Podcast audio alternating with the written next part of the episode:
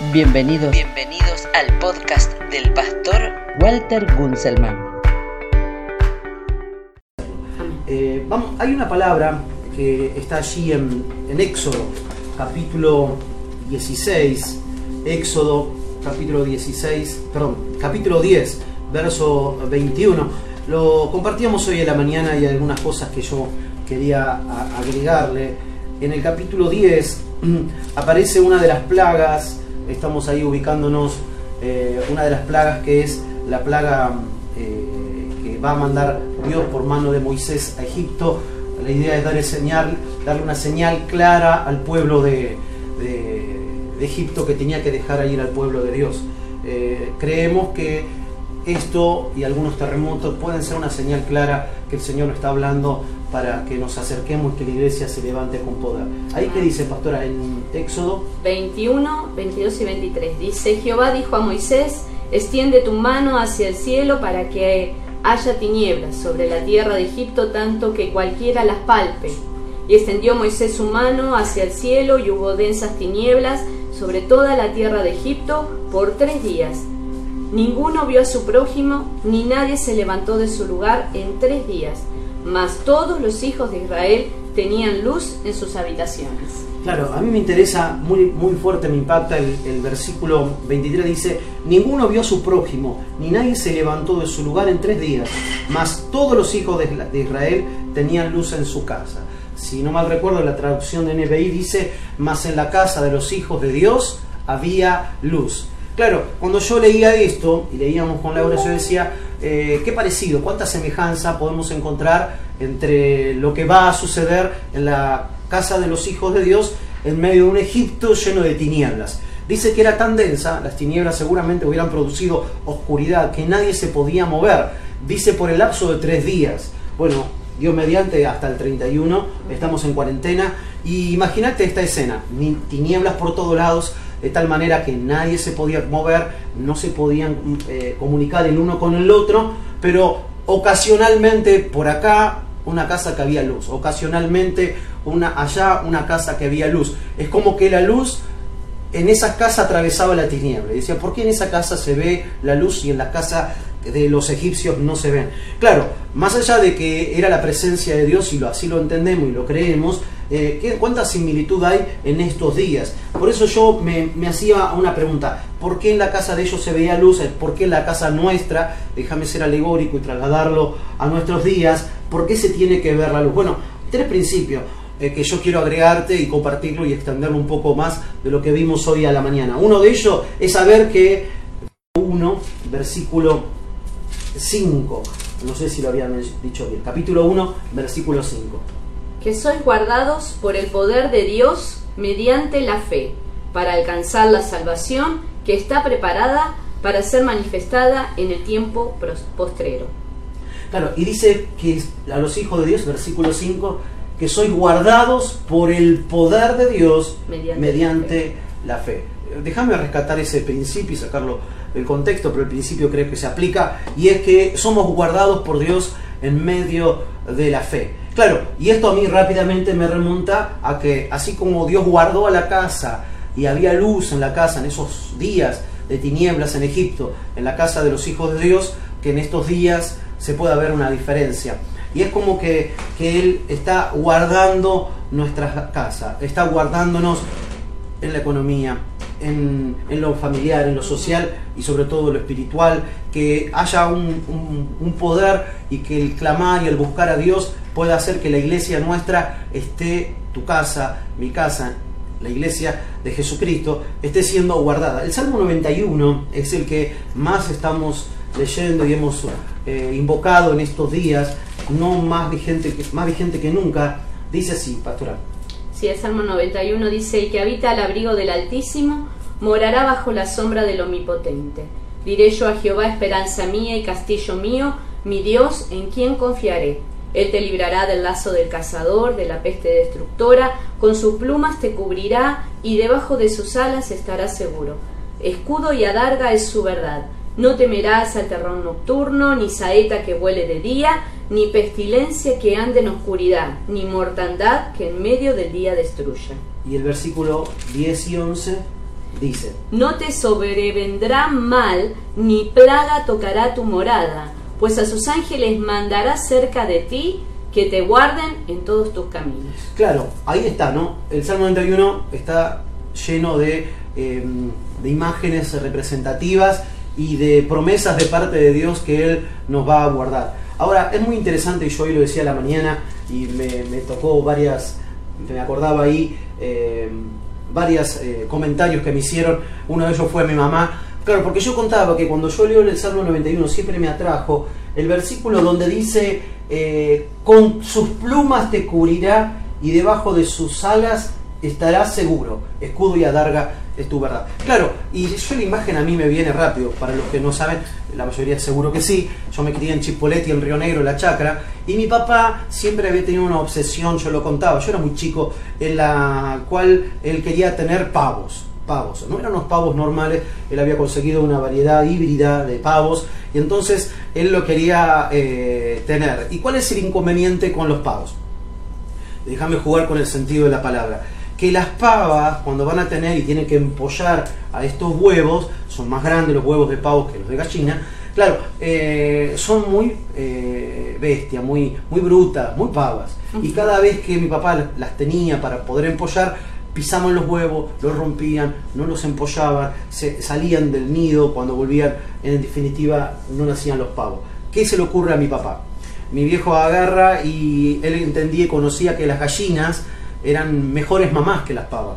Entonces, cuando había una gallina clueca, eh, la gallina clueca cambia el canto de la gallina, eh, por el tono que lo hace, vos te das cuenta que está, está por, en el periodo en que pueden pollar y dar a luz los huevos. Me acuerdo que tenía mi tía Ana, que ya había venido de Alemania, vivía muy cerca de la chacra. Eh, mi papá me mandaba a buscar huevos de las gallinas, tenía unas gallinas coloradas, iba se llama, hoy me voy acordando, mira y en esa gallina eh, eh, tenían un buen gallo, así que traíamos un par de esos huevos. Y mi papá le puso los huevos a la gallina, no solo de ahí, sino los, huevos de, pava, y le agregó un par de huevos de pato. Mi papá ahí, de los plumíferos que andaban ahí por la chacra. Claro, la gallina, cual buena madre es, los empolló. Pues estaba ahí dentro del cajón, en su periodo de, incubación. Mi papá no se había quedado tranquilo y mi mamá hoy me hacía acordar. Eh, eh, en esa época, yo no sé si alguno se van a acordar y si todavía existen, había lo que se llaman yogureras. Habían como unas máquinas, tenían una temperatura muy parecida a la de una gallina, que hacía que se haga yogur, una leche. Y mi mamá y mi papá hacían yogur. Y mi papá quiso utilizar esa máquina, la yogurera, disculpen si no es la palabra técnica, para empollar los huevos. La verdad no me acuerdo, mi mamá dice que algunos de ellos sí pudo haber nacido. Eh, Claro, igual que seguramente algún comentario ahora eh, voy a recibir, en esa época mi primaria y mi profesora de biología también alguna crítica recibí, pero yo lo vi, yo vi como esa gallina pudo dar a luz y en su nido plumífero que tenía nacieron los pollitos hermosos, los patos que cuando nacen son muy feos y los pavos ni te cuento, bichos feos, claro, tienen los muy ojones, pocas plumas pero la gallina orgullosa, ella andaba ahí que eran como sus pollos. Yo me acuerdo como la gallina cubre a sus pollos, ella abre, la, abre sus alas y los cuida. Claro, y yo cuando leo, dice, y con sus alas te cubrirá, yo digo, a mí Dios me guarda. Y que seamos esa, que sintamos esa protección. Y nada mejor, les aviso, nada mejor que tener la protección de nuestro Dios. En el pueblo de Israel, las casas había luz. Vuelvo a hacerte la imagen, la imagen, hacete la idea están todos llenos de oscuridad, una tiniebla que producía tanta oscuridad que no se podía caminar, no podía nadie contactarse con su hermano, muy parecido a estos días, pero en la casa de los hijos de Dios había luz. Claro, entonces el primer desafío que es, y claro, si estuviéramos en la iglesia, como dije hoy en el culto de la mañana, yo tendría que decirle casi obligadamente, más fuerte que yo, decirle al hermano que tenés al lado, aunque te parezcas a un pato o a un pavo, a no te hagas problema, Dios te va a cuidar, o algún plumífero. Hoy se evita eso. Hoy, se, evita porque, la convivencia en el hogar se puede, se puede complicar. Pero el segundo eh, que yo mencionaba y que también quiero decirte es que en, en este principio es que tenemos que aprender a tener un altar. Claro, ¿Por qué habría una diferencia? Y déjame a mí interpretarlo. Y que es porque en la casa de los hijos de Dios lo que hay es gente que ora, gente que busca de Dios y gente que tiene un altar. Y como hacíamos hace un rato, que adoramos, que cantamos, se cambia la atmósfera. Y cuando los problemas vienen, porque los problemas van a venir, están y van a seguir viniendo, el coronavirus se va a terminar, ese tiempo se va a, terminar, y sin embargo, aunque ese tiempo se vaya a terminar, eh, bueno, vamos a salir de esta en victoria, seguramente van a venir los problemas en la vida, pero en todos ellos el Señor va a estar con, nosotros. Claro, pero es aprender a tener un altar, el aprender a tener un altar personal de oración, de búsqueda de Dios y también tener un altar. Ahí en Mateo capítulo 18, versículos 19 y 20, es un poco la idea. Y esto de estar teniendo eh, eh, reuniones en casa con Laura nos hace conmemorar cuando arrancábamos respuestas de fe y teníamos reuniones por las casas, andábamos en búsqueda del templo, ahí con el pastor eh, Daconte, y claro, y un poco cuando teníamos ahí en Ciudad Jardín, habíamos empezado la reunión y, en los grupos con nuestros, en, ese entonces jóvenes. Claro. Que ahora seguimos siendo jóvenes, pero con un poco más de años. y que en realidad, eh, bueno, ahí teníamos las reuniones. ¿Y cómo se hace el altar? Ahí según Mateo capítulo 18, versículo 19 y 20. 19 y 20. Dice, otra vez os digo que si dos de vosotros se pusieren de acuerdo en la tierra acerca de cualquier cosa que pidieren, les será hecho por mi Padre que está en los cielos porque donde están dos o tres congregados en mi nombre, allí estoy yo en medio de ellos. Claro, aquí somos cinco. Acá está mi esposa, allá atrás veo a, mis hijos, ahí recién eh, disputándose en silencio porque no se puede escuchar eh, una bebida que sacan de la heladera, y aquí estamos. Pero donde hay dos o tres reunidos, yo así cuento, somos cinco.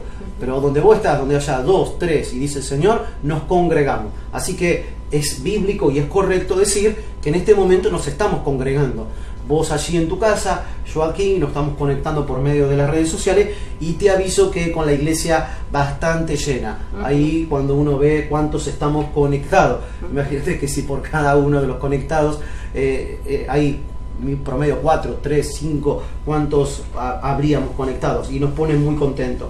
Y lo tercero es ser luz. Lo primero te había mencionado, saber que Dios nos guarda, segundo aprender a tener un altar, pero lo tercero es ser luz. Ahí en, es como que la Biblia hay como una disputa siempre entre la luz y las tinieblas. Por ese, ese texto de Isaías me llama la atención. Y cuando uno va al Evangelio de Juan, pastor ahí si lo quiere buscar, en el capítulo 1, versículo 5, eh, si no mal recuerdo, eh, menciona algo de, al respecto. Sí, dice Juan capítulo 1, versículo 5. La luz en las tinieblas resplandece y las tinieblas no prevalecieron contra ella. Y dice que las tinieblas no prevalecieron. Claro, ahora volvamos a la imagen, al escenario que había en Egipto. Ahí bíblico. Hay tinieblas, la tiniebla es tan densa que nadie se podía comunicar, no se podía caminar, pero había una luz distinta en las casas de los hijos de Dios. Esa luz atravesaba las tinieblas. Claro, a mí me lleva indudablemente a Juan 1.5 y dice que las tinieblas no prevalecieron contra la luz. Cuando se choca la luz y las tinieblas, la que prevalece siempre es la luz. Es como si uno pudiera hacer un ejercicio eh, imaginario. Si tenés imaginación, acompáñame. Yo pudiera en esta mano encerrar un puñado de, de, oscuridad y entro a una habitación completamente iluminada, en la cual yo entro completamente luz y yo abro mi puño, todo imaginario, y puedo soltar oscuridad, tinieblas, como menciona Juan capítulo 1, verso 5. ¿Qué le va a pasar a esas tinieblas que yo suelto cuando abro las manos? Se van a disipar. No va a haber chances de ni siquiera verlas no va a haber ninguna interferencia con la luz. Ahora hagamos ese experimento imaginario al revés. Yo ahora voy a entrar a una habitación oscura y lo que voy a tener en mis manos va a ser un puñado de luz. Aunque sea muy tenue, cuando yo entre a la habitación y suelte esa luz, por más tenue que sea, se va a poder ver en la habitación, porque la luz prevalece. Y así es que yo creo que en estos días tiene que suceder en tu vida y en mi vida, que podamos ser luz. Filipenses 2.15 ahí en Filipenses capítulo 2.15, Vamos a leer Reina Valera y yo voy a leer luego eh, la traducción, en la nueva traducción viviente. Ahí en Filipenses capítulo 2, verso 15 dice, para que seáis irreprensibles y sencillos, hijos de Dios sin mancha en medio de una generación maligna y perversa, en medio de la cual resplandecéis como luminares en el mundo. Claro, dice, tenemos que resplandecer como luminares en el mundo. Y ahí medio encandilado, pero quiero leer eh, la versión NTV, dice, para que nadie pueda cautivarlos, lleven una vida limpia e inocente, como corresponde a hijos de Dios, y brillen como luces radiantes en un mundo lleno de gente corrupta. Y brillen. Claro, la luz tiene que brillar. Y algo que mencionábamos hoy en la mañana, que está ahí en, en, el, en el libro de. En el libro de eh, eh, Mateo, capítulo 5, versículo 14. Mateo 5, 14. Que va a hablar acerca también de la luz.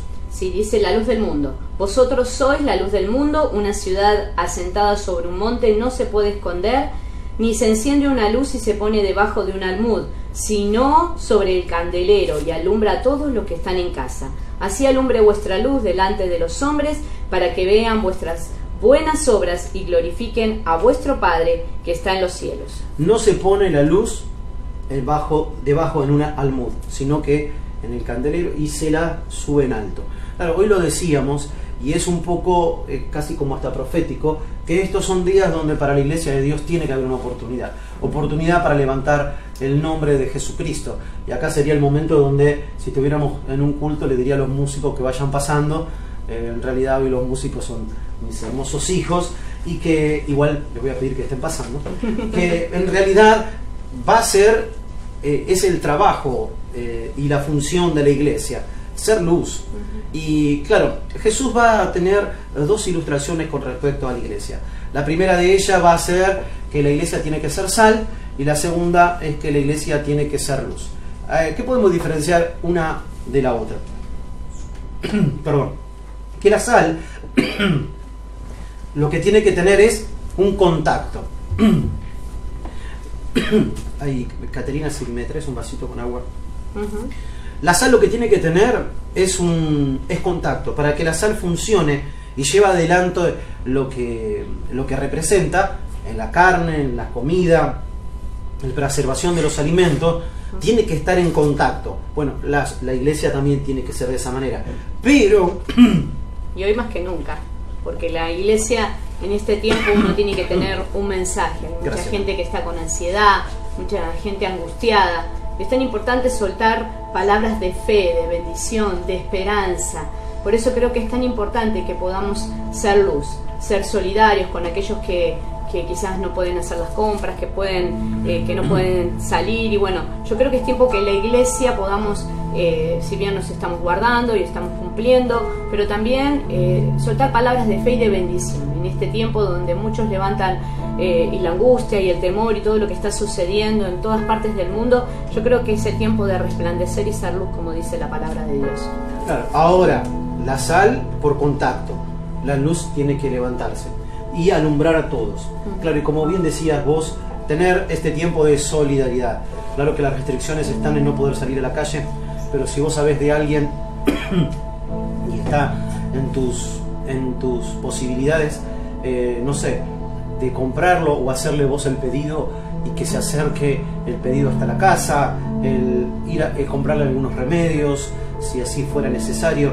Eh, hay personas que nos, nos, llaman, ellos están solos, los familiares están muy lejos o no están, entonces uno tiene que estar. Hoy con la pastora Carmen eh, estuvimos en contacto eh, vía WhatsApp, en video. En video en WhatsApp y parece mentira, pero ella ahí ya aprendiendo y sabiendo muy bien cómo comunicarse por medio del WhatsApp. Claro, es otra manera de estar en contacto, pero también cuidándonos entre todos.